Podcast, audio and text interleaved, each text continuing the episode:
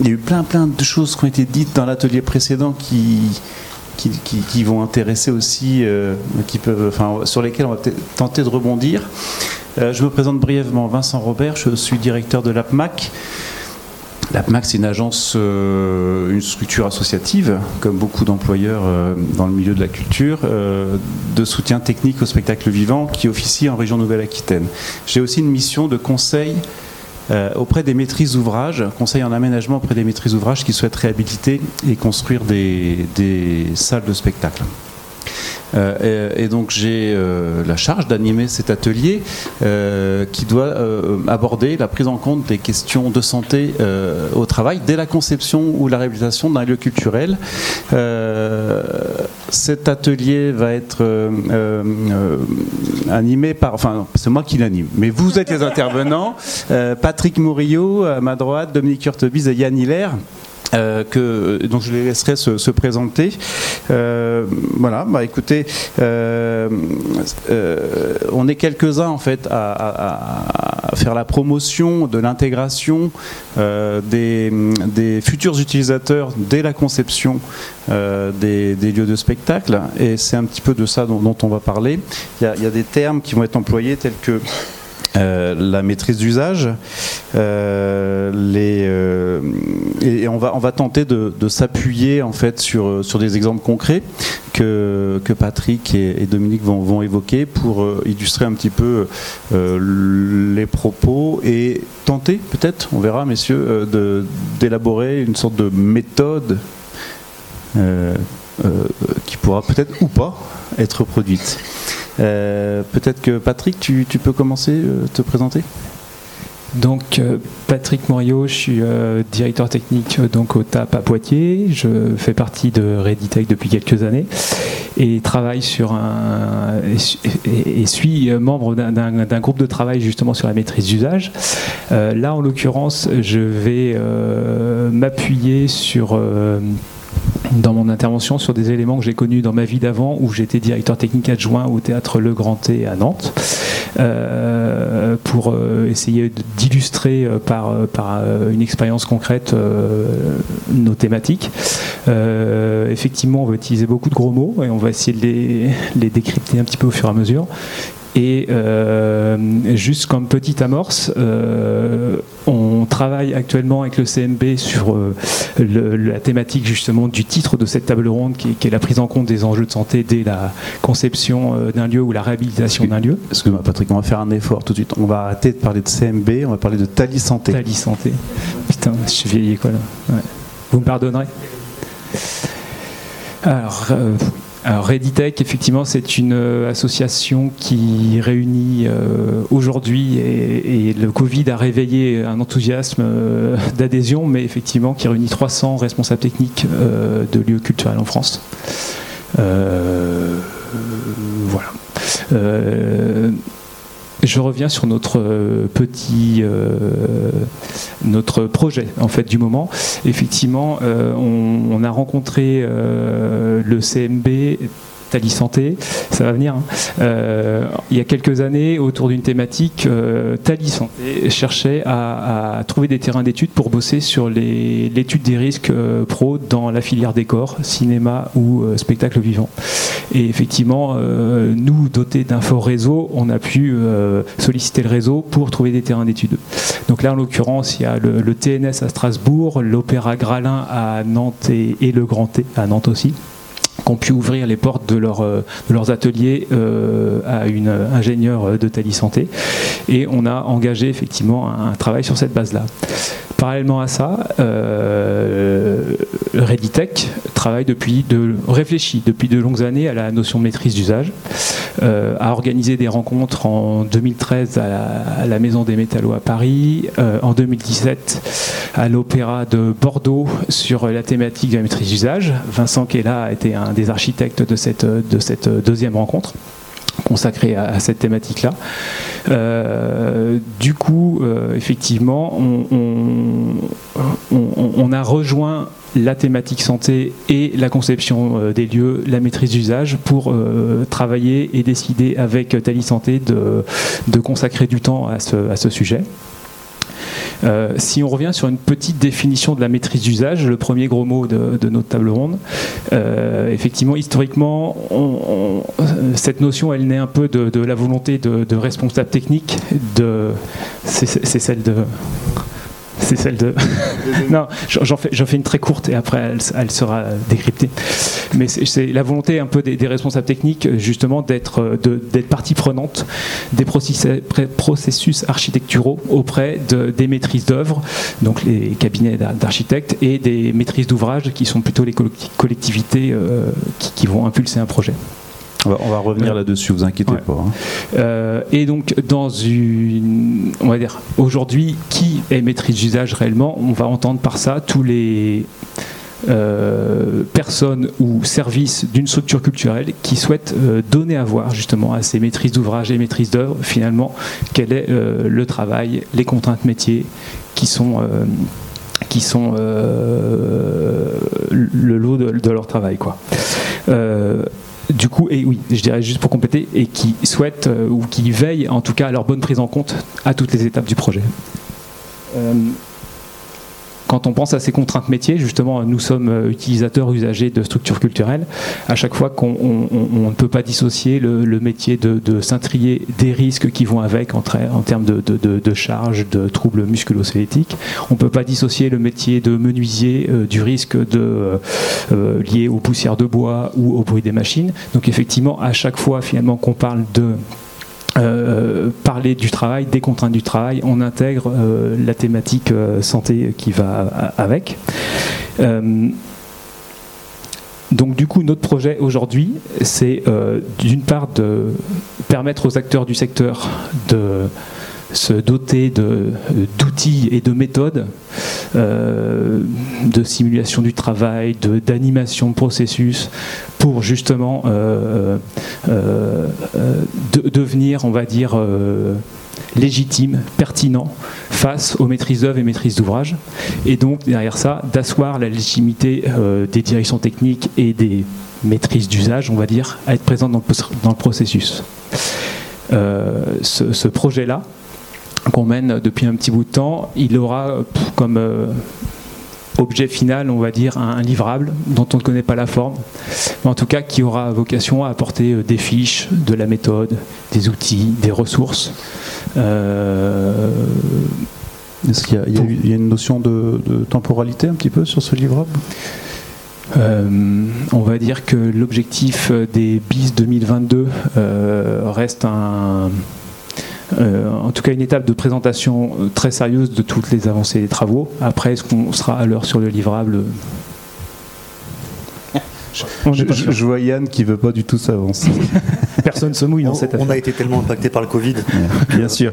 Euh, euh, merci Covid. Euh, merci beaucoup Patrick pour la présentation de ce projet qui est, qui est structurant en fait hein, pour, pour l'association Reditech et puis qui correspond à une démarche de fond qu'évoquait déjà ce matin Yann. Yann, je vais te laisser te présenter, mais aussi nous rappeler peut-être un petit peu les, brièvement les, les, enjeux de la prévention des risques pro et puis le, le, cadre, le cadre réglementaire. bon, on l'a déjà abordé ce matin il s'agit plutôt de, l'adapter à notre thématique. je ne vais pas me représenter, tout le monde me connaît, c'est bon. Euh, donc Yann Hiller. Hein. et, puis je vais me présenter comme ergonome du travail parce que pour le coup, c'est voilà, Thalys Santé, exactement, merci. Euh, non, c'est surtout, surtout mon métier euh, d'ergonome du travail hein, qui, nous, a fait entrer dans cette, dans cette, cette thématique-là. Moi, j'en avais pas parlé, mais ça a été bien repris par, mes chers collègues derrière de prévention primaire. Euh, ces notions, hein, prévention primaire, secondaire et, tertiaire. Et là, on est totalement dans cette question de prévention primaire, des risques professionnels. C'est que si on arrive à concevoir des lieux de travail qui prennent en compte la réalité du travail et donc qui sont adaptés euh, pour euh, les, professionnels, eh ben, on réduit, on élimine directement les risques. Euh, on a parlé un peu statistiques ce matin des accidents, de l'accidentologie dans le secteur. On a près de 70% des, accidents hein, qui sont déclarés. Je ne parle pas des sous-déclarés, ça on, en a assez parlé déjà, mais qui sont déclarés, qui sont liés directement au bâti. Hein, ça va être des chutes, ça va être des chutes de plein pied, des chutes de hauteur, euh, euh, des, lieux de stockage où des objets tombent, et ainsi de suite. Donc c'est vraiment un, point fondamental dans notre secteur, c'est que les lieux de spectacle à l'origine, ne sont pas adaptés au travail ou mal adaptés au travail. Et donc, dans, le, dans, dans, l'obligation de résultats ou de moyens renforcés qu'ont les employeurs vis-à-vis de leurs salariés en matière de santé, il nous paraît, mais euh, c'est plus qu'important, c'est inconcevable de ne pas œuvrer sur ces questions de, euh, ou de création de lieux, ou notamment au moment des rénovations, que soient prises en compte ces questions de santé et euh, de, conditions de travail des, des salariés, qu'ils soient euh, artistes, administratifs ou techniciens, parce que même si c'est porté euh, par la par la Reditech et donc plutôt sur les sur les aspects euh, sur les aspects techniques du métier, le bâtiment concerne l'intégralité des populations qui vont travailler là-dedans. Et quand on prend au départ les, les, bâtiments hein, de, spectacle, en général, ils sont bien faits pour la production artistique, hein, pour que les, les spectacles puissent se tenir, quels qu'ils soient, pour le confort des usagers qu'on appellera les spectateurs, mais pour ceux qui travaillent au quotidien, eh ben, il y a tout un tas d'éléments euh, qui, dysfonctionnent. Euh, d'un point de vue euh, légal, j'avais cité le, Code du travail ce matin, le 41, 41, 21-1 sur l'obligation de résultat. Dans la question du bâti, il y a deux, deux, articles du Code du travail, le 42-11 1 et 2 qui oblige l'employeur, quand il est en situation de maître d'ouvrage, donc c'est quand il lance un projet architectural, quand il va payer une réhabilitation, quand il va payer des travaux, de prendre en compte euh, et de se conformer aux dispositions légales visant à protéger la santé et la sécurité au travail.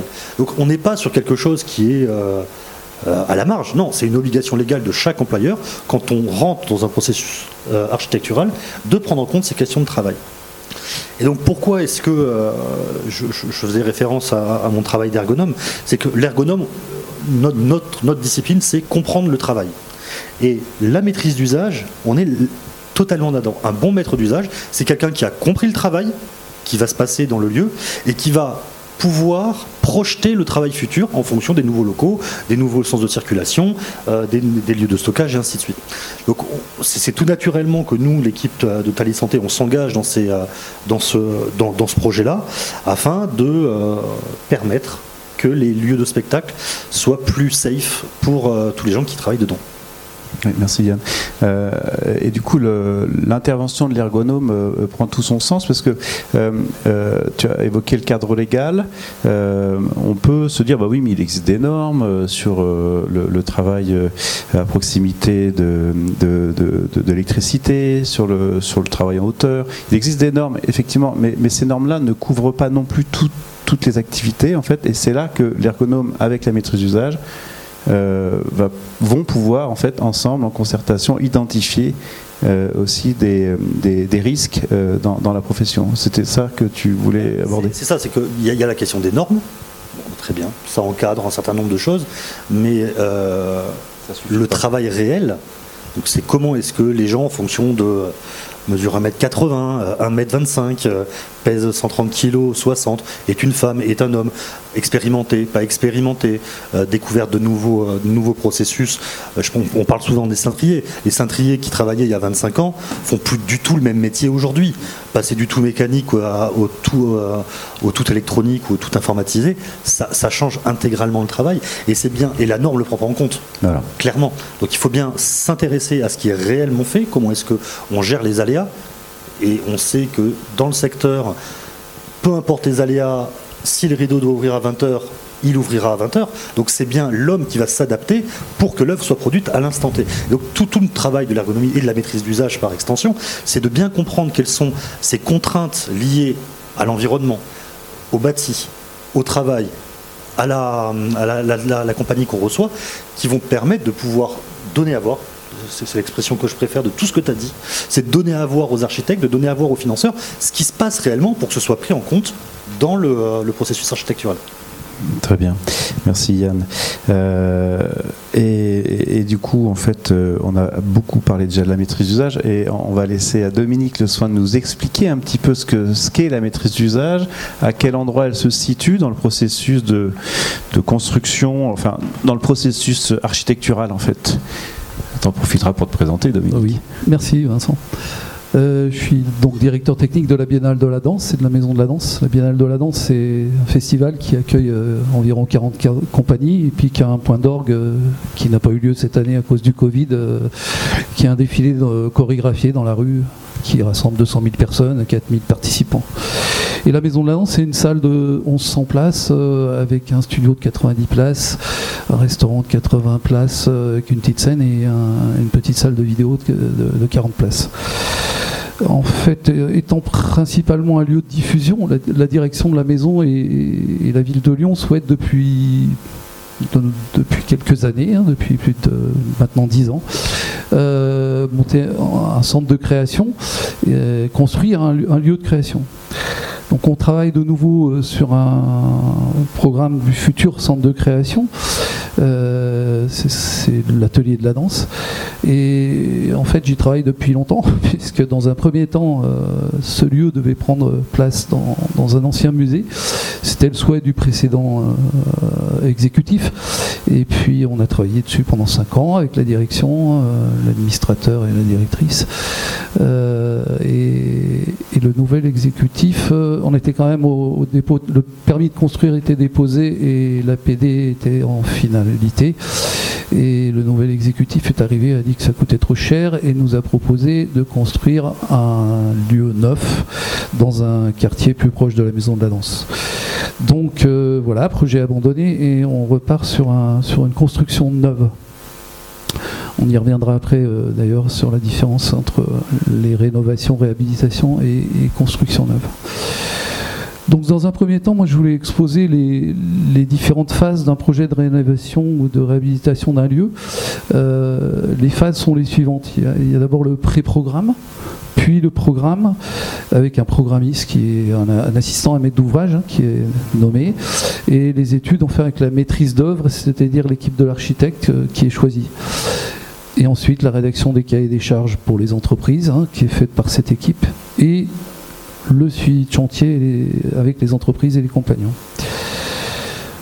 Pour nous, la gouvernance de la construction ou de la rénovation doit impérativement, ce, que dit, ce qui vient d'être dit, inclure la direction du lieu ainsi que la direction technique. Et les différentes parties prenantes euh, sont la maîtrise d'ouvrage, c'est-à-dire en général la collectivité, hein, celui qui paye, la maîtrise d'œuvre, c'est-à-dire l'équipe de l'architecte, et nous, la maîtrise d'usage le positionnement du directeur euh, par rapport aux élus, comme le positionnement du, directeur technique par rapport à la direction de l'institution ou du lieu, est primordial. En fait, il est indispensable que le responsable technique soit associé à l'élaboration du pré-programme, du programme, puis au suivi des études du maître d'œuvre. Donc là, on a une slide qui donne un peu euh, toutes les, enfin, qui donne pas un peu, qui donne carrément toutes les phases euh, d'un projet de construction ou de rénovation. Dès le pré-programme, les besoins des artistes, du public et des salariés doivent être un axe prioritaire pour nous, maîtres d'usage. Et il nous incombe d'être le passeur avec les autres acteurs de la structure. Donc à nous, tu peux peut-être avancer s'il te plaît Sylvain, à, nous d'organiser, euh, merci, la, réflexion entre les différents utilisateurs et à nous d'être le coordinateur ou le chef de projet euh, et de garantir la concertation avec nos propres usagers, qu'il s'agisse de la direction artistique, des artistes, des salariés, voire des spectateurs. Et une première phase sera, sera d'abord d'énoncer, de formuler clairement les problématiques de se poser toutes les questions auxquelles il nous faudra répondre pour pouvoir être précis et clair et avec la collectivité et avec l'architecte. Je vais lister les, différentes thématiques de santé pour qu'on ait tous euh, les mêmes euh, notions. En premier lieu, c'est la pollution des sols, qui concerne surtout le maître d'ouvrage. Euh, le confort hygrothermique, qui s'entend bien aussi bien pour l'hiver que pour l'été. La ventilation, le confort thermique d'hiver, le confort thermique l'été, le confort acoustique, le confort visuel, c'est-à-dire l'éclairage naturel, on en parlera euh, par rapport au studio notamment, l'éclairage artificiel, prendre en compte la qualité de l'air intérieur, euh, c'est très important, la, qualité de l'air intérieur, c'est une des démarches les plus importantes dans le dans la santé, euh, parce que ça nécessite une démarche globale, c'est-à-dire outre le choix des matériaux peu polluants, c'est-à-dire le choix des revêtements de sol, mais euh, des peintures, des cols, des isolants, des vernis, euh, la qualité de l'air intérieur, elle requiert aussi une parfaite mise en œuvre de, de l'étanchéité de l'enveloppe et du, et du système de ventilation. Et l'ergonomie des bureaux, des salles de réunion, des salles de repos, des ateliers, voilà, avec leur localisation, les surfaces, les mobiliers qui, qui prend ces salles, etc. Donc tous ces paramètres sont, seront pris en compte dans le, dans le programme et feront l'objet de fiches euh, détaillées d'équipements qui sont rédigées par le programmiste. Et pour chaque thématique, il, sera nécessaire donc d'identifier les, objectifs, hein, l'adéquation euh, besoins et santé. Euh, excusez-moi du coup, euh, Dominique. Est-ce à dire que si le directeur technique s'empare pas de ces problématiques-là, on peut craindre que, par exemple, le programmiste oublie peut-être de préciser ce type de données? Ça dépend équipe, sur quelle équipe on tombe. C'est comme tout, euh, toutes les entreprises ou, tous les architectes. Donc effectivement, oui, oui, c'est important. Alors d'autant plus que, les programmistes connaissent pas forcément nos usages et les usages des, salariés. Donc on en parlera après tout à l'heure. Euh, on parlera des spécificités de certains métiers euh, qui ont déjà été évoqués et puis des disciplines, voilà, des différentes disciplines du lieu. mais effectivement, il faut qu'on soit vigilant. Oui, c'est à nous de rappeler euh, euh, ben, voilà, euh, qu'il y, a effectivement telle spécificité pour telle discipline. parce que ces fiches programmes vont te servir après, en fait, dans la conduite du projet. Exactement. C'est-à-dire qu'après, quand l'architecte est choisi, et son équipe, les bureaux d'études, là, on repart des fiches programmes. Et c'est vraiment important de les suivre, puisque tout a été inscrit à ce moment-là c'est la difficulté aussi euh, de suivre, euh, que, l'architecte ne l'oublie pas, n'oublie pas ses fiches programmes, euh, ainsi que les bureaux d'études, et donc de rappeler espace par espace ce, qui était nécessaire et ce qui est nécessaire. Et puis, alors justement pour rebondir sur ce choix de la maîtrise d'œuvre, dans la maîtrise d'œuvre, il y a des bureaux d'études. Et quand tu parles de, compétences euh, du programmiste, il y a aussi la compétence des bureaux d'études euh, qui sont dans l'équipe de, avec l'architecte. Et là, c'est vraiment important qu'on soit euh, présent et qu'on vérifie parce que suivant la qualité, la compétence des bureaux d'études que nous aurons, eh ben, les choses seront respectées ou pas. Et si, si, pas, si ce n'est pas inscrit dans les cahiers des charges, bien évidemment, sur le chantier, les entreprises ont beau jeu de, se disculper de toutes ces problématiques-là en disant que c'était pas précis. Et on aura beaucoup de mal à faire euh, respecter aux entreprises ce qu'on souhaitait au départ dans le programme.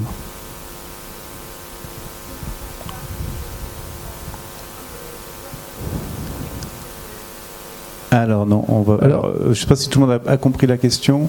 Euh, est-ce que quand on parle de bureau d'études, on parle aussi euh, de, la, de, la, CARSAT ou de la CRAMIF? Non. je te laisse répondre. Les, bureaux, en fait, l'équipe de maîtrise d'œuvre est en général composée d'un architecte. parfois un architecte du patrimoine si c'est une rénovation, de bureaux d'études fluides, électricité, tout ce qui est chauffage, ventilation, les CVC, hein, ce qu'on appelle. Euh, il y a en général un acousticien pour ce qui concerne hein, les lieux de spectacle. Euh, enfin, c'est même pas en général, c'est obligatoire.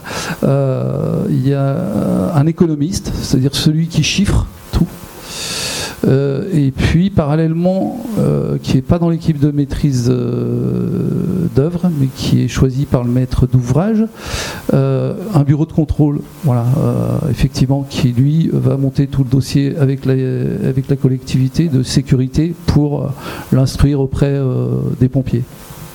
Je pense que j'en oublie pas. Après, il peut y avoir dans l'équipe, effectivement, euh, du maître d'ouvrage, euh, des ergonomes, ce dont parlait Yann, puisqu'effectivement, dans les services techniques, maintenant, ils arrivent à certaines collectivités se musclent et il y a effectivement euh, des, bureaux internes ergonomes, voire des, spécialistes de l'énergie qui aussi vérifient ce que font les bureaux d'études. On peut dire que euh, généralement les bureaux d'études techniques, on dit BET en fait, euh, en fait complètent les compétences de l'architecte. Ils font partie intégrante de la maîtrise d'œuvre et euh, à ce titre-là, ils sont en charge de la conception du bâtiment. Hein, la maîtrise d'ouvrage la commande le bâtiment et la maîtrise d'œuvre conçoit le bâtiment.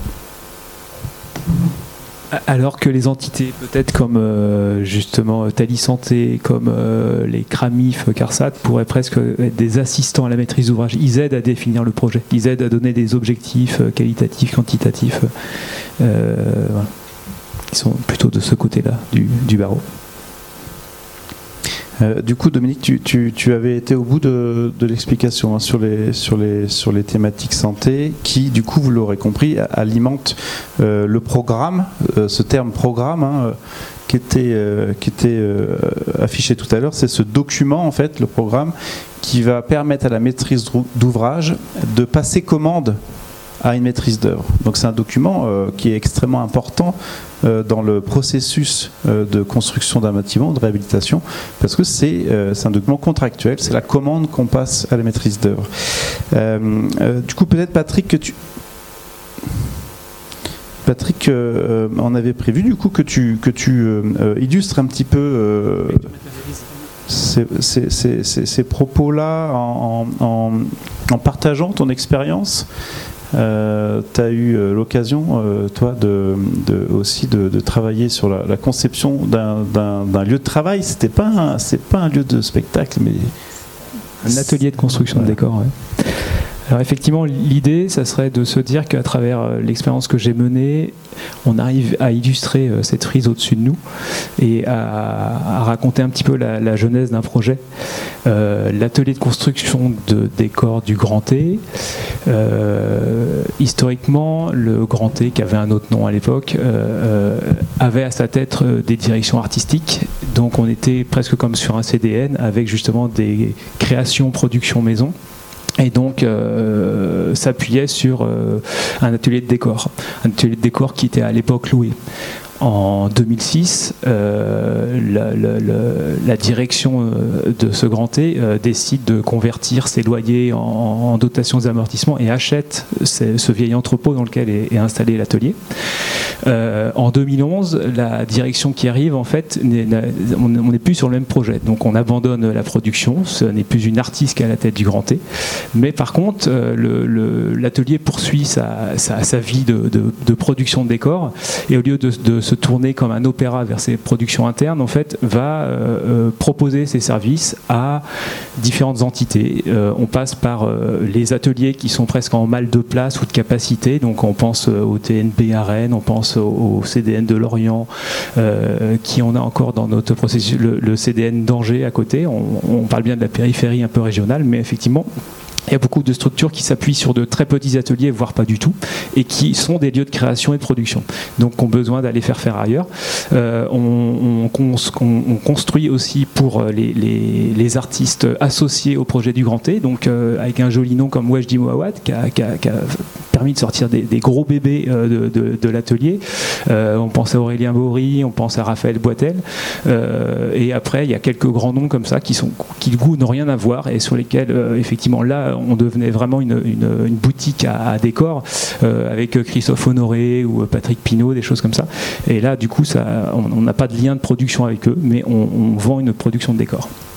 Et derrière ça, on arrivait à avoir une petite politique régionale de, on arrive toujours à avoir une petite politique régionale de fabrication de décors à, prix coûtant pour, euh, pour les, compagnies qui, nous environnent. Euh, toujours est-il que, euh, on va dire, en, 2017, on arrive à, un, état de, constat sur le bâtiment qui est très vétuste. Donc je vais faire très rapidement la petite liste de, de, ce qu'on constate, mais effectivement, tout ce qui est euh, la toiture, elle est fibro-amiantée, on commence à avoir des fissures, donc il y a de l'eau qui coule dans l'atelier. Donc, euh, en fait, toucher à une toiture dans ces situations-là, ça veut dire lancer des protocoles lourds euh, d'amiante. Les, les, les, murs sont tous en simple tôle, donc il n'y a aucune isolation. la capacité de portance de la charpente métallique est limite au regard des coefficients neige-vent, mais surtout limite par rapport à nos besoins de lever des, des, des éléments de décor, donc on est capable, on est, ça veut dire qu'on passe sur de la manutention manuelle quand on peut plus aider de la charpente pour lever. Effectivement, on manque de hauteur sur la. Donc, on, monte des demi-décors, c'est-à-dire qu'il y, a même des moments où on sort des décors qu'on n'a jamais montés complètement à l'atelier de décor parce qu'on ne pouvait pas les monter sur toute leur hauteur. Donc, euh, on, part en tournée avec euh, une prise de risque. Donc, euh, effectivement, on a un problème sur les stockages de peinture et produits. le système de chauffage dans les ateliers est, un aérotherme, qui redescend de l'air chaud. Donc, on brasse les poussières, on brasse les poussières donc on, euh, là, vous allez voir, le, visage n'est pas si catastrophique, mais je, euh, euh, effectivement, c'est un vieil entrepôt. la lumière du jour, en fait, elle rentre très peu parce que les, seuls ouvrants qui existent sont un peu jaunis par le temps. Et effectivement, on travaille quasiment tout le temps à la lumière artificielle. Et on ajoute à ça, peut-être pour finir le tableau, c'est qu'effectivement, euh, l'isolation même acoustique, le sectionnement des locaux est quasiment pas possible. Donc dès que la menuiserie est au travail, tout le monde est en protection individuelle pour euh, supporter le bruit des machines. Mais ça veut dire que la serrurerie à côté, l'air de montage, la peinture à côté, tout le monde. Donc on voit, on voit l'impact un peu en termes de conditions de travail. Et donc c'est le DUE euh, qui a, qui DUR qui t'a permis d'identifier toutes ces problématiques-là.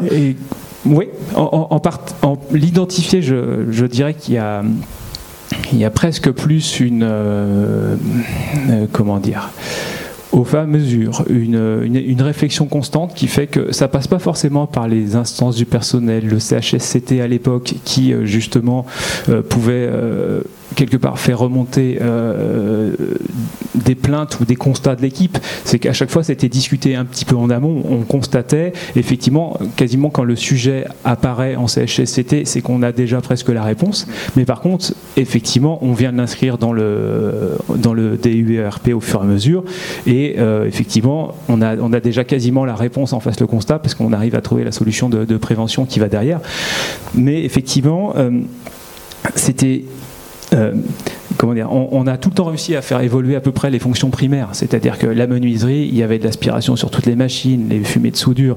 On, arrive au fur et à mesure à répondre à, les, vestiaires du personnel. On fait des petites boîtes isolées dans la grande boîte. On, arrive à, mettre des étagères de, rétention sous, la peinture. Mais on, se rend bien compte que, euh, vu le descriptif que j'ai fait avant, on ne fait que mettre des pansements et qu'il n'a pas de réponse globale en fait à l'ensemble des, projets. Du coup, vous, avez, vous faites ce constat-là et à un moment donné, vous décidez en fait euh, de, passer à l'étape suivante de construction d'un atelier. J'accélère un tout petit peu parce que le, temps passe. Est-ce que tu peux euh, préciser un petit peu la méthode? À quel endroit toi tu t'es tu t'es trouvé en fait dans le dans le processus? Euh, Je crois qu'il y a une petite spécificité sur ce projet-là. On parlait tout à l'heure de maîtrise d'usage, mais là tu étais encore à un autre endroit. Euh, donc effectivement, pourquoi on prend vraiment en main les choses euh, Nous sommes propriétaires de ce bâtiment et nous ne sommes pas, euh, comme la plupart de nos établissements, la plupart du temps, euh, nos salles de spectacle, nous sommes exploitants, occupants d'une salle de la collectivité qu'elle nous met à disposition. Euh, là, comme je vous l'expliquais, le Grand T est devenu propriétaire et euh, en tant que propriétaire se pose vraiment la question du, portage du projet. Donc, effectivement, on est passé par plusieurs euh, étapes de réflexion. Est-ce qu'au début, quelque part, le projet a évolué au fur et à mesure. Au début, on est parti sur une petite rénovation. Et cette petite rénovation, on était en mesure de la porter financièrement, on était en mesure de la porter même en termes de compétences. Et puis après, en rentrant dedans, on s'est rendu compte de l'ampleur un petit peu du projet. Donc on a, on a identifié euh, des points qu'on ne pouvait résoudre que par la construction. Donc on a pensé à la construction neuve. Ensuite, euh, on a étudié cette construction neuve. Après, on est arrivé sur le constat justement d'un d'une construction neuve qui euh, euh, n'était pas euh, finançable par nos propres moyens. On a pensé à la solution de la réhabilitation, on dire, importante du lieu. Donc effectivement, tout ça, on a passé deux ans, je dirais le 2017-2019, à étudier toutes ces pistes pour rentrer un peu dans ce schéma-là, effectivement, euh, euh, on s'est appuyé, un, sur euh, les compétences d'un programmiste, quelqu'un qui a vocation à écrire le programme, mais qui a élargi son assiette et qu'on a embauché dès les études de faisabilité. Et quand je parle de toutes les options dont je viens vous parler, là, en fait, on a travaillé avec cette personne-là pour justement euh, scanner toutes les opportunités qui se présentaient à nous pour arriver justement à voir laquelle allait se révéler la plus opportune. C'est-à-dire qu'à un moment donné, en fait, l'exigence que vous fixiez vous en termes de, conditions de travail euh, a conduit aussi à, des, à, des, à des conclusions de non-faisabilité sur la base de la simple rénovation. Sur la base de la simple rénovation. Et du coup, dans une deuxième étape, une itération successive. Euh, en fait, là, vous avez décidé de, de, passer à l'étape de construction. Hein. Donc en fait, ce processus-là d'analyse, d'expertise en fait euh, du, directeur technique adjoint que tu étais euh, euh, a permis aussi à un moment donné de dire bah non ça c'est pas possible en fait il faut aller plus loin et donc je dirais pour alimenter au fur et à mesure ces études de faisabilité qui sont au début essentiellement euh, en dehors de la dimension financière, c'est essentiellement de l'urbanisme, c'est de la, c'est de la, comment dire, euh, il faut, pour aller au bout d'un premier chiffrage, il faut faire une faut passer par le pré-programme un peu. On va rentrer dans tous nos objectifs, on va rentrer dedans justement tout ce dont on a besoin, il faut les lister. Là, on fait appel justement à peut-être cette dimension un petit peu euh, un, on va chercher les utilisateurs, on va chercher les usagers, et euh, effectivement nous, en direction technique, on se retrouve avec ce rôle un petit peu d'animateur du processus interne, c'est-à-dire qu'effectivement, on a un programmiste à l'extérieur qui a des questions, qui doit scanner les usages pour en faire euh, pour, les mettre en forme, pour leur donner du sens. Et à côté de ça, justement, on a nos constructeurs, notre chef d'atelier. Et euh, euh, à un moment, justement, notre, notre rôle en tant que, je ne sais pas si on peut dire maître des usages, c'est de construire ce processus en interne. D'accord. Je, vais te couper en fait, Patrick, sur faire le lien avec, avec Dominique. du coup, il y, y, a maître des usages. Euh, comment euh, on, arrive à, justement être vigilant sur les différentes exigences en fait euh, en termes de conditions de travail. là, on était dans le cadre d'un atelier de construction de décors. Donc on identifie assez bien en fait les, les activités, menuisier, serrurerie, peinture, euh, couture, mais autres. Euh, euh, Dominique, tu voulais nous parler aussi d'un exemple, toi, où, sur, un, studio de danse, et peut-être que tu pourrais évoquer aussi un, processus qui nous a semblé intéressant en fait d'évoquer aujourd'hui. Oui, alors Juste un petit peu avant, je voulais quand même revenir sur les différentes disciplines et les différents métiers dont on a, qu'on a évoqués. Et pour que ce soit parlant, prendre deux, trois exemples, euh, je pense, effectivement, euh, on parle de la danse, et, on va se poser la question, suivant l'activité artistique, euh, s'il faut un plancher de danse, par exemple, sur une scène, ou pas. C'est-à-dire si l'utilisateur fait du théâtre et la plupart du temps, où il y a des charges plus lourdes pour les décors, peut-être qu'il sera plus intelligent pour ce théâtre-là d'acheter un plancher amovible et de le mettre une fois par an quand il accueillera un ballet ou une grande compagnie. C'est ce, type de questions qu'on doit se poser. Et puis des, des questions pratico-pratiques. Euh, est-ce qu'il faut une loge pour un physiothérapeute? Est-ce que euh, sont s'il y a des barres de danse? Quelles sont la hauteur des barres de danse? Voilà. Et, de la même façon, euh, pour corroborer ce que disait Yann, c'est se poser des questions sur, sur l'ensemble des services. C'est-à-dire l'accueil du public, eh ben, comment on peut concilier convivialité et santé? Parce qu'on a quelques exemples de ratage. voilà, une, billetterie qui est installée sous une verrière dans une, ville du sud, pas du sud-ouest, hein, du sud-sud, et il fait tellement chaud qu'on va installer de la clim dans la foulée, hein, parce que l'architecte n'a pas du tout prévu ça. Ou une billetterie qui est installée dans un hall patrimonial ou non, il n'y a pas de vitre autour, c'est tout ouvert, et finalement on va rajouter un sol chauffant, on va rajouter des doudounes, on va donner des doudounes aux, agents de la billetterie. Enfin voilà, c'est ce, type de questions qu'il va falloir se poser euh, tout le temps dans, dans les différents métiers. Est-ce qu'un un autre exemple, euh, quand on parlait d'ergonomie, c'est est-ce qu'un vidéaste, euh, enfin un vidéaste, il aura besoin d'un bureau qui, puisse être complètement occulté pour faire ses montages? C'est pas la même problématique que d'autres bureaux, etc., etc. Je vais, je vais faire vite je voulais aussi parler des rénovations parce que on a, on a des contraintes plus lourdes en rénovation. Enfin, euh, Patrick en, a parlé là pour euh, son atelier et, ayant travaillé sur des rénovations, effectivement, on a, voilà, exemple type, peut-être est-ce que le mont de charge qui doit monter au grill le, matériel pourra pourra euh, accéder et éviter, afin qu'on évite les ruptures de charge. Donc, dans les choix des projets des, différents architectes, il faudra quand même penser à ce genre de, problématiques. Parce qu'après, on le porte pendant, c'est le cas de le dire, les techniciens porteront pendant 20 ou 30 ans du matériel si le mont de charge n'arrive pas au grill. Euh, voilà, c'est il faudra aussi, dans, la rénovation, faire peut-être des concessions sur les surfaces parce qu'on ne pourra pas pousser les murs où il y a des murs porteurs. Et, puis, je voulais parler aussi des ressentis parce qu'on parle d'acoustique ou de chauffage et c'est toujours très personnel. Hein, et, donc, voilà, l'acoustique, euh, le silence pour certains, c'est aucun bruit, et puis pour d'autres, c'est euh, très convivial, euh, et on entend du, bruit tout autour de nous, hein, et de la même façon. Donc c'est euh, là où on a besoin effectivement des, experts acousticiens, etc. donc oui, pour en revenir à la, méthodologie de... Donc j'ai participé, le ministère est, très attentif sur l'aménagement des studios de danse. Et, ça, fait, juste, ça fait un lien avec l'atelier précédent, là, on, se posait un petit peu les questions de comment on pouvait euh, euh, mettre, qu'est-ce qu'on pouvait mettre en place pour essayer d'améliorer les choses. Et tu as eu une expérience quand même qui est significative.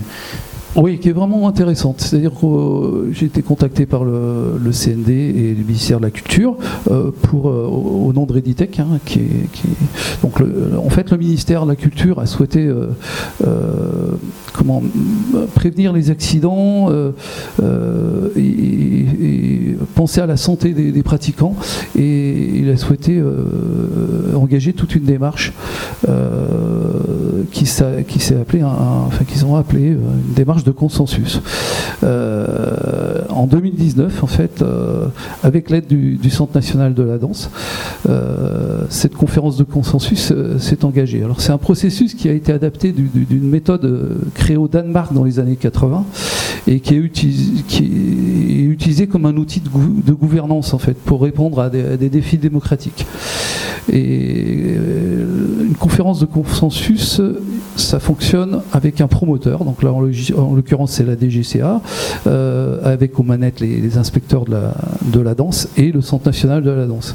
Ils ont défini un comité de pilotage. Donc dans ce comité de pilotage, il y avait un, médecin, une médecin de l'Opéra de Paris, il y avait des architectes, euh, professeurs de danse, euh, danseurs chorégraphes, l'architecte conseil du ministère de la Culture, des kinés du sport et de la danse. Euh, et moi, en tant que directeur technique, voilà, je, pense à peu près le, panel. Euh, et donc, ce comité de pilotage, il a la, responsabilité de l'ensemble du processus. Et, il, doit décline en fait le sujet en, questions et en thématiques sur, euh, sur lesquelles il y aura derrière, après, dans une deuxième phase, des apports des experts. Les experts seront sollicités. Le rôle des experts, c'est de, répondre aux questions et de traiter les thèmes choisis par le comité de pilotage.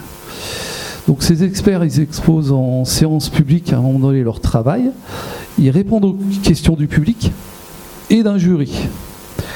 Euh, ce jury réunit euh, une diversité de personnes, euh, diversité d'approches, d'usage, d'âge, de sexe, etc. À la fin de la, conférence, ce jury doit se réunir pour donner la feuille de route et un document final concernant la, thématique abordée et choisie. Ce jury, en amont, a des, séances d'information. Donc cette conférence de consensus, elle s'adressait, euh, je sais pas si tu peux avancer Sylvain, merci, s'adressait euh, aux, enseignants, aux professionnels, aux concepteurs des studios, à ceux qui les équipent, à ceux qui les construisent, qui financent les constructions, etc. Et euh, l'objectif, c'était de construire, c'était de, je dis c'était parce que ça s'est arrêté, mais c'est de construire une, charte, euh, puisqu'il n'y a pas de normes en fait. Il n'y a pas de normes, même sur les planchers de danse. C'est-à-dire qu'à l'heure actuelle, euh, dans certains studios, l'architecte il va se référer ou, à, un fabricant de, de sol de sport, hein, voilà, plancher de basket ou autre. Euh, et cette charte, elle sera destinée à l'ensemble du parc des studios de danse, donc écoles privées, euh, conservatoire, enseignement, institution. Donc c'est assez large et, effectivement. donc c'est malheureusement cette expérience, elle s'est arrêtée avec le premier confinement et depuis elle n'a malheureusement pas repris. Donc on s'est arrêté avec l'élaboration de, questions et de thématiques. Donc c'est typiquement là sur le, sol d'un studio de danse et on a décliné dans le comité de pilotage toutes ces problématiques avec les, thématiques, les questions, les risques professionnels et le profil des experts à, à solliciter. Ça c'est arrêté là. On n'a pas, pas pu choisir les experts. J'espère que ça reprendra. C'est inabouti, mais c'est un, un, bel exemple de participation justement de la maîtrise d'usage à, la constitution aussi d'une norme euh, pour après aboutir à des, je sais pas, des directives pour, pour construire des, équipements de travail. Euh, ça pourrait peut-être euh, inspirer certains promoteurs. Euh, merci euh, Dominique. Euh, merci à vous. je crois qu'on est arrivé au bout de, du temps d'échange. alors on a peut-être 10-15 minutes encore pour prendre quelques questions. 10, ok. J'ai essayé. Hein. Bah, du coup, la parole est à la salle. Là, il y a quelqu'un. Je ne sais pas qui. Du coup, on s'était dit peut-être qu'on tentait de fournir une méthode, un petit, puis on n'arrivait pas à se mettre d'accord. Euh, donc le mieux, c'est que vous posiez vos questions et puis que les intervenants tentent d'y répondre. Non, je, trouve, je trouve que c'est hyper intéressant d'avoir la parole aussi des directeurs techniques parce que euh, sur cet euh, enjeu de santé, on a vachement parlé de collaboration, de coordination, à quel point c'était important.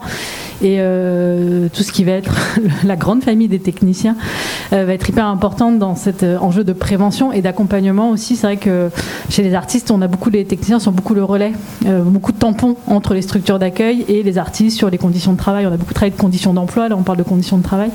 Et du coup, il y a un rôle fondamental. Donc moi, je me demandais aussi, notamment, je pense par exemple au alors là on a parlé de lieux, mais aux tournées.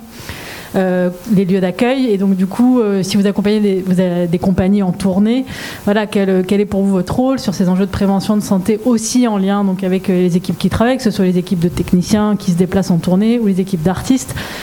Sur bah, essayer de prévenir les risques dans un lieu qui est un lieu d'accueil, donc qui n'est pas un lieu de travail habituel, avec effectivement d'autres contextes. Et, je pense que oui, c'est quelque chose qu'il ne faut pas oublier, hein, cette place aussi des équipes techniques. Et moi, je les trouve très tampons euh, dans toute cette organisation du secteur. Alors, bah, c'est vrai que euh, globalement, souvent le premier point de contact, après le contact, on va dire euh, contrat, session, administration, euh, c'est une négociation entre les régies générales, direction technique, entre un lieu d'accueil et, la tournée. C'est vrai que là, c'est là que se construit, je dirais par exemple, un énorme élément de prévention, c'est la gestion du temps. Euh, comment est-ce qu'on découpe les phases? Comment est-ce qu'on prend le temps de ne pas faire deux, activités avec des personnes qui sont les unes au-dessus des autres? Donc ça, c'est un énorme élément de prévention. Après, j'ai l'impression que dans la musique, euh, quelque chose de très normé, la musique, ça, fait, euh, ça se fait à un rythme beaucoup plus intense. On peut avoir une, euh, équipe qui rentre dans les murs entre 10h et 14h dans la journée, il joue le soir à 20h30 et on va démonter jusqu'à 1h. Et effectivement, là, il y a eu vraiment une notion de toutes les grosses boîtes de production musique ont leur plan de prévention à la fin et chacun fait une espèce de étude un petit peu de, son lieu d'accueil euh, en corrélation avec justement euh, la tournée qu'on accueille et savoir s'il y a des risques particuliers identifiés. Euh, cette démarche, elle est pour moi pas, comment dire, elle n'a pas été transférée dans les autres secteurs. Théâtre, danse, cirque, on, on ne formalise pas ces choses-là. Après, je dirais que sans, doute que. Si, si, ça commence vraiment un peu, euh, au niveau de la danse. Peut-être plus dans le festival. Il y a des pré bah, plans de prévention, euh, ça existe. Bah, écoute. Ça, ça, ça, commence, ça commence euh, peut-être plus, on le voit dans les grosses structures, euh, notamment quand il y a des festivals, parce que c'est beaucoup lié aussi, euh, c'est ce qui avait été évoqué ce matin, je crois, c'est lié aussi au périmètre en fait de nos structures. C'est-à-dire que plus, plus on est sur des grosses structures, plus on a les moyens d'organiser un petit peu toute cette gestion-là. sur les plus petites structures, c'est toujours plus empirique, c'est certain. Mm. moi, pour aller dans ton sens, Agathe, ça fait donc bientôt six ans que je travaille dans le secteur. Les premières journées qu'on a organisées il y a six ans, euh, je pense que sur une salle comme ça, on était à 90% de techniciens. C'était les questions de santé étaient portées. Enfin, le DU, le, moi je suis ravi que des administrateurs sachent ce que c'est qu'un DU, parce qu'il y a six ans, j'expliquais ce que c'était qu'un DU et que c'était obligatoire. Je, je discutais DU et prévention des risques professionnels qu'avec les techniciens à la marge hein, des, euh, on, peut citer l'administrateur des Nuits de Fourvière, qui est un fan de risque professionnel depuis, depuis, plusieurs années, mais c'était l'exception. Aujourd'hui, les techniciens sont plus majoritaires, les administrateurs se saisissent. On a même des, euh, personnels de la direction artistique qui commencent à venir sur ces questions-là. Euh, alors bien sûr, on en est enchanté. Euh, malgré tout, et juste pour, la période qu'on a vécue sur les deux dernières années, sur la gestion des protocoles sanitaires, on a encore refilé le bébé vraiment aux, directions techniques. C'est encore aujourd'hui. Euh, Sur Vigipirate aussi. Hein. Oui, mais, ça c'était il y a longtemps maintenant, Vigipirate. 2015. On, l'a digéré, Vigipirate. Et, et, je, enfin, j'espère ne pas me tromper, mais il y a un basculement. Et je pense que les questions de conditions de travail et de santé des professionnels du secteur est en train de se diffuser. Et nos amis euh, responsables et directeurs techniques ne se retrouvent pas tout seuls dans leur coin pour essayer de gérer ces choses-là. Des fois contre-courant. Ça l'est encore des fois, mais de moins en moins. Une, autre question peut-être? Ah oui. Euh, Laurent? Euh, oui, bonjour, Laurent Valuté, je suis assesseur général, membre de la Reditech et membre du groupe qui travaille avec le Thalys Santé euh, sur la maîtrise d'usage. Euh, ce qui est très intéressant, d'habitude, Reditex, on organise des rencontres professionnelles, mais c'est souvent on est entre professionnels, euh, directeurs techniques. Aujourd'hui, on a une parole euh, avec des danseurs, avec des administrateurs, et je trouve que pour rebondir sur la maîtrise d'usage dans la réhabilitation et la construction, c'est que c'est des projets participatifs. Le directeur technique est souvent en point de mire parce que c'est des éléments techniques, mais il n'est que le reflet de ce qui se passe dans sa maison. Et c'est bien quand au sein d'une structure, on peut avoir une euh, collaboration, une participation de l'ensemble des équipes, euh, de l'administratif, euh, des danseurs, enfin danseurs, artistes, suivant les maisons, CDN, CCN, etc. C'est rarement le cas. Souvent, le, directeur technique se retrouve un peu tout seul face, face à ce qu'il doit présenter à la maîtrise d'ouvrage et à la maîtrise d'œuvre. Après, derrière, hein, voilà. Donc, ça peut être aussi démarrer avec des pré-projets en interne pour préparer le, futur projet qui est là, mais avec tout le monde dans la maison et que ça soit bien entendu et qu'il ne soit pas tout seul tout le temps. Voilà. Merci Laurent. J'ai une double réflexion question. Euh, dans votre travail, est-ce que vous intégrez ce qui me semble être une des tendances un peu du secteur dans, les salles de spectacle, d'être euh, très en recherche de modularité? C'est-à-dire qu'aujourd'hui, les nouveaux lieux de spectacle, j'ai l'impression qu'ils se créent. On casse un peu les codes de on est un lieu qui n'accueille que de la danse, on est un lieu qui n'accueille que du concert de rock, on est un lieu qui n'accueille que du cirque. J'ai l'impression qu'il y a un peu une tendance où l'idée ce serait de pouvoir s'ouvrir un peu à plusieurs disciplines. Donc ça, je pense que ça peut apporter de nouvelles problématiques aussi, hein, euh, cette modularité. Donc est-ce que vous l'intégrez? C'est ma première question.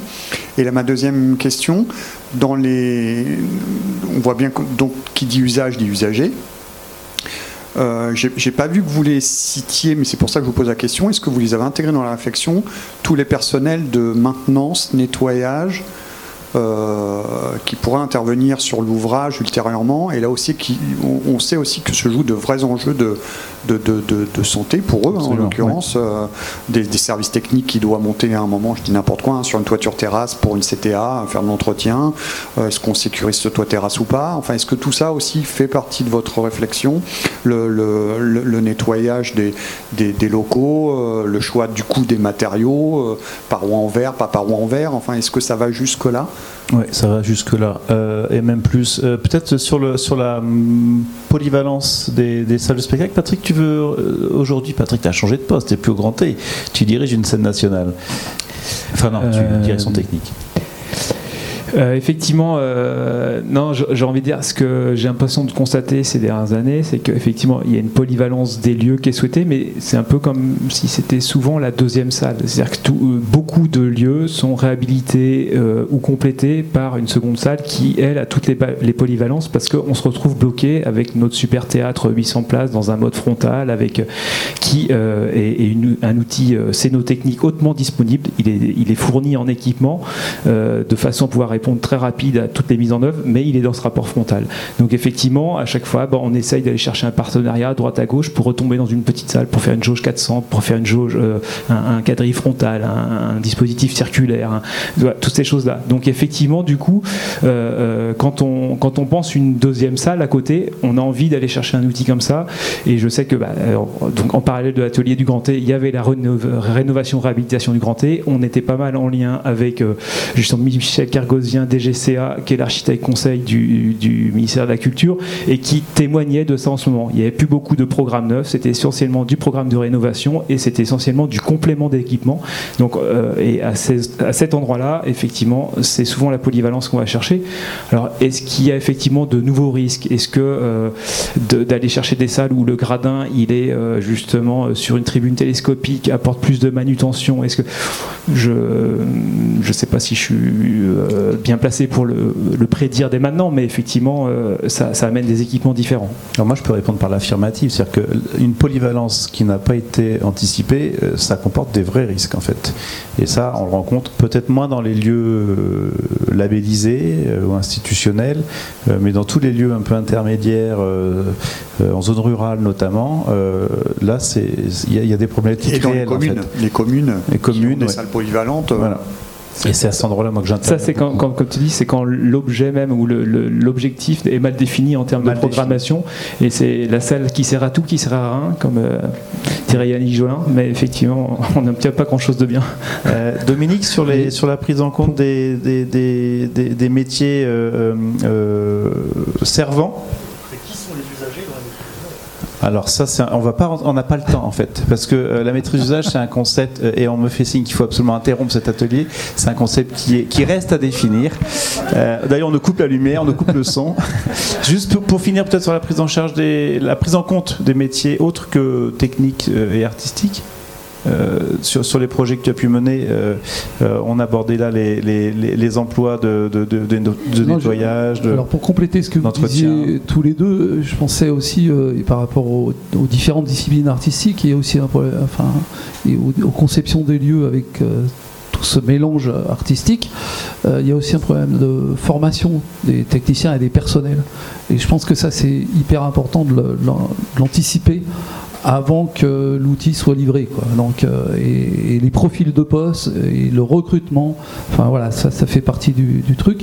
Après, le personnel euh, autre que, enfin oui, il y en a, j'ai pas, j'ai pas évoqué tous les services, mais effectivement, l'entretien, on le prend en compte, euh, que ça soit sur la maintenance, enfin on prend, on essaye de le faire prendre en compte, mais que ça soit sur la maintenance technique ou sur effectivement le, nettoyage, le ménage, voilà, et sur les types de de, revêtements. Euh, enfin voilà, oui, il y a une vraie discussion. Euh, et je nous, on avait associé notre entreprise de nettoyage et de ménage euh, dans les, discussions de, réhabilitation avec la ville de Lyon. voilà, c'était vraiment pris en compte. Bien, il m'appartient de gérer la frustration. Je suis désolé. Oui, allez, allez-y. Je suis désolée, mais c'est trop important pour moi. J'ai envie de faire un lien avec la transition écologique et la construction des bâtiments. Du coup, la réhabilitation, euh, on est d'accord, vous avez abandonné cette idée parce que c'était trop compliqué euh, au niveau budgétaire, au niveau logistique, j'imagine.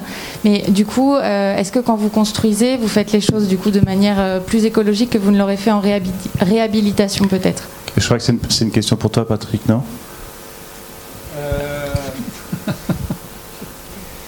Alors, le développement durable. Ouais, c'est ça. Non, c'est que je ne sais pas comment euh, le lier. effectivement, euh, on peut imaginer que dans un programme neuf, on peut donner des exigences justement dans le programme et qualifier vraiment. Donc, si on a une, une collectivité qui, en termes de budget, suit euh, quelque part les convictions d'une équipe de direction d'un lieu sur le fait de, de, de vraiment penser un, un, bâtiment durable et écologiquement construit, on va dire, je, euh, oui, on, peut y aller.